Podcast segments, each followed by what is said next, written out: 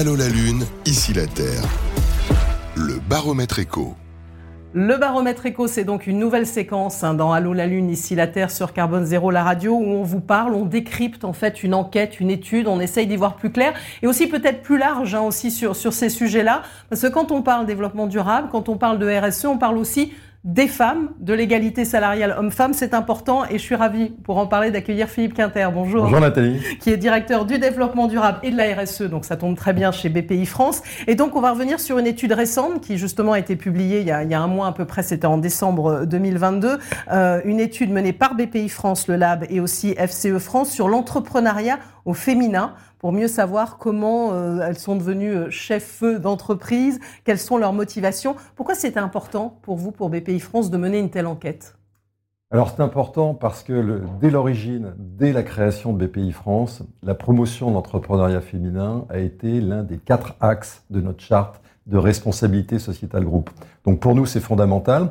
Ça a été pavé de tout un ensemble d'études disant l'entreprise de création innovante. Et chaque année, enfin chaque année ou régulièrement, on reprend le pouls en fait de l'entrepreneuriat féminin. Alors pas sur les grandes entreprises, mais sur la, texture des entreprises françaises, à savoir les PME et les ETI, en fait, cœur de cible PME. Exactement, c'est vraiment autour de ça que vous avez tourné euh, cette étude, hein, justement, dirigeante et dirigeante PME et d'ETI, quelle différence? Alors, qu'est-ce qui en est ressorti? Il faut quand même rappeler que les femmes représentent 49% de la population active, mais alors en termes de euh, dirigeantes d'entreprise, là, on en trouve quand même beaucoup moins. Hein. Alors c'est vrai, euh, il y a effectivement, euh, comme vous le rappelez, 49% de la population active, c'est ce que représentent les femmes sur le marché. Et en revanche, sur le cœur de cible PME, les dirigeants d'entreprise ne représentent que 12%. 12% et 77% de ces femmes, en fait, sont dans des entreprises inférieures à 50 salariés. Donc ce qui démontre effectivement que plus on monte en gamme en termes de taille d'entreprise, eh bien, moins il y a de femmes. Sur les seuils de supérieur à 100 salariés, on sera à 8%, et au-delà de 250 salariés, ben, on sera euh, aux alentours de 6%. Même si on parle beaucoup de création d'entreprise, et généralement on stigmatise sur la création, en intégrant les, TPE création, eh bien là, on a un tiers des femmes hein, sur la mmh. création. Mais si on ne parle que des PME-TI, on est bien à 12%. Hum. Et ce qui est intéressant, c'était une information qu'on n'avait pas jusqu'à présent. Regarder de près un peu la création d'entreprise, mais, mais pas vraiment de savoir euh, qui était finalement à la tête de ces PME et, ETI. C'est vrai. Hum. C'est vrai, c'est une bonne façon finalement d'approcher le sujet. Hum. Alors que ce soit 15 ou, ou 10, c'est pas tellement de sujet. C'est donner un ordre de grandeur.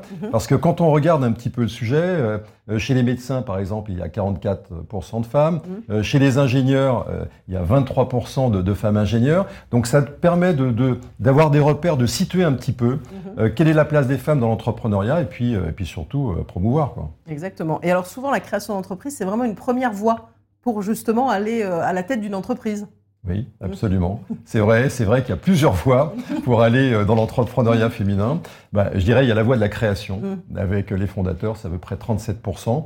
Il y a la voie de la reprise familiale euh, des entreprises, là on est à, 27%. Et ce qui est très intéressant sur cette deuxième catégorie, c'est qu'en fait, il y a deux fois plus de femmes que d'hommes sur les reprises des entreprises familiales, donc euh, patrimoniales. Et puis la reprise des entreprises classiques euh, à l'extérieur où il y a, il y a que 10% de femmes et euh, il y a deux fois plus d'hommes en revanche. Vous voyez mm. Donc euh, effectivement, en fonction de la manière dont, on, dont les femmes rentrent dans la création d'entreprises ou dans l'entrepreneuriat pour arriver justement à une PME ETI, eh bien, il y a plusieurs voies, mais avec des dissonances hein, quand même. Oui, finalement, ça veut dire que c'est plus compliqué quand ce ne sont pas des entreprises familiales, d'après ce que je comprends, à hein, Philippe Quinter, pour une femme d'accéder euh, euh, à la Alors, c'est pas aussi catégorique, parce qu'effectivement, la création d'une entreprise, c'est aussi euh, sur, euh, sur le, dans les services, le mm. service à la personne, c'est assez facile de mettre le pied à l'étrier, si je puis mm-hmm. dire, mm-hmm. mais plus l'entreprise, c'est une question de maturité d'entreprise. Hein.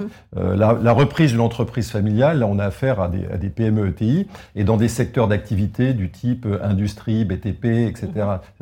Alors que la création, euh, effectivement, on est plus sur, euh, sur un concept beaucoup plus large, sachant que toutes les femmes, en fait, sont dans tous les secteurs. Oui, c'est ça. C'est ce que j'allais vous dire, c'est qu'on le voit, ça peut, vous en avez parlé tout à l'heure, hein, il n'y a pas du tout de, de, on va dire, de féminisation de métier. Ça peut être tous les secteurs. Mmh. Effectivement, c'est quelque chose auquel on, peut penser. Hein, ce sont des, des contre-vérités. Non, non, non. Les femmes sont très présentes mmh. sur l'ensemble des secteurs d'activité, qu'il s'agisse de l'industrie, qu'il s'agisse et, même du BTP. Mhm. Et puis en revanche, il y a des secteurs qui viennent dans les 5, 6, 7e rang, où là, il y a plus de femmes que d'hommes. Donc on pense au service à la personne, peut-être, le tourisme.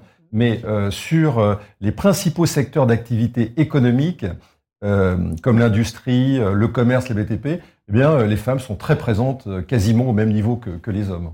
Au même niveau. Alors, avec toujours ce fameux plafond de verre, et quand même, quand on étudie un petit peu les profils, hein, euh, d'après euh, cette étude, notamment BPI euh, France, hein, le Lab, ce sont en général des femmes qui ont une moyenne d'âge autour de 50 ans, qui sont souvent célibataires ou divorcées, qui ont en général aussi parfois moins d'enfants. Enfin, il y a quand même toujours cette grosse difficulté-là. On peut pas dire le contraire. C'est vrai, ça a été pointé dans l'étude, mm-hmm. et vous avez raison de le souligner c'est que l'âge médian euh, euh, pour une femme dirigeante est, de 50 ans, mhm. euh, pour un homme de 54 ans. Effectivement, ce que vous pointez aussi, je dirais, sur le, mode de vie, mhm. le nombre d'enfants, c'est-à-dire les femmes sont peut-être un peu plus seules que les hommes, mhm. etc., divorcées, etc., paxées. bon, mais en revanche, il y a des choses extrêmement intéressantes, c'est qu'il y a des gros dénominateurs communs. Uh-huh. D'ailleurs, cette étude le pointe, notamment sur le fait que, euh, eh bien, d'ailleurs, c'est une autre étude qui avait été sortie par le Lab France sur la solitude des dirigeants. Uh-huh. Eh bien, euh, les femmes sont aussi très connectées à des réseaux, hein, euh, comme les hommes. Donc elles ne veulent pas être seules, elles se font entourer, donc euh, elles ont euh, effectivement des comités de direction, des personnes autour d'elles qui euh, sur lesquelles elles peuvent se reposer. Donc il y a aussi des points, des points communs sur le pilotage des entreprises, indépendamment de ce que vous pointez sur finalement euh, l'état des lieux. Quoi. ça c'est intéressant parce que pendant un temps on disait que justement les femmes fonctionnaient moins en réseau que les hommes. Ça commence finalement à se, à se développer beaucoup en France. Ça, ça a été pointé dans les dernières études, euh, effectivement, et notamment dans celle-ci, hein, mhm. euh, sur les différences, mhm. où les femmes effectivement ont un appétit de plus en plus marqué pour aller dans des réseaux, mais aussi, et pas que, que des réseaux de d'hommes, mhm. mais des réseaux mixtes, très importants. Donc les femmes aiment retrouver aussi des réseaux de femmes pour partager peut-être certains sujets qui, est, euh, qui sont peut-être moins évidents lorsqu'il n'y a que des réseaux fortement euh, euh, masculins. Alors Philippe Quintal, il y a aussi, vous l'avez dit, des points quand même positifs. Il y a aussi l'accès au financement. Finalement, c'est pas un problème nécessairement pour entre guillemets pour les femmes. Alors ça, c'est contre-intuitif. Ouais. Effectivement, on peut penser que c'est difficile pour une femme d'accéder au financement. Eh bien, alors il y a des petites subtilités néanmoins. Mmh. C'est que pour les créatrices et les fondatrices, c'est pas toujours évident, mhm. ça c'est très clair, mais aussi pour les hommes. Mhm. En revanche, plus l'entreprise grossit, plus il y a d'expérience, eh bien, l'accès au financement se fait de manière, euh, je dirais pas facile, mhm. mais beaucoup plus facile, et en tout cas au même niveau que les hommes. C'est-à-dire que l'accès au financement pour un, pour, pour un entrepreneur, un entre, une entrepreneur est à peu près équivalent. Hein. On est aux alentours de, de plus de 60% sur la facilité d'octroi du financement. Alors évidemment, c'est pas nécessairement dans cette étude, mais on peut se dire aussi peut-être que les femmes, c'est parfois peut-être un stéréotype, mais sont plus proches de ces sujets développement durable et RSE et donc font plus peut-être dans leur entreprise pour ces sujets-là? Alors ça, c'est un autre point. Euh, c'est un autre point. Euh, en fait, on s'est aperçu à travers les études, et ça renvoie à une autre étude sur le profilage des dirigeants de, PME.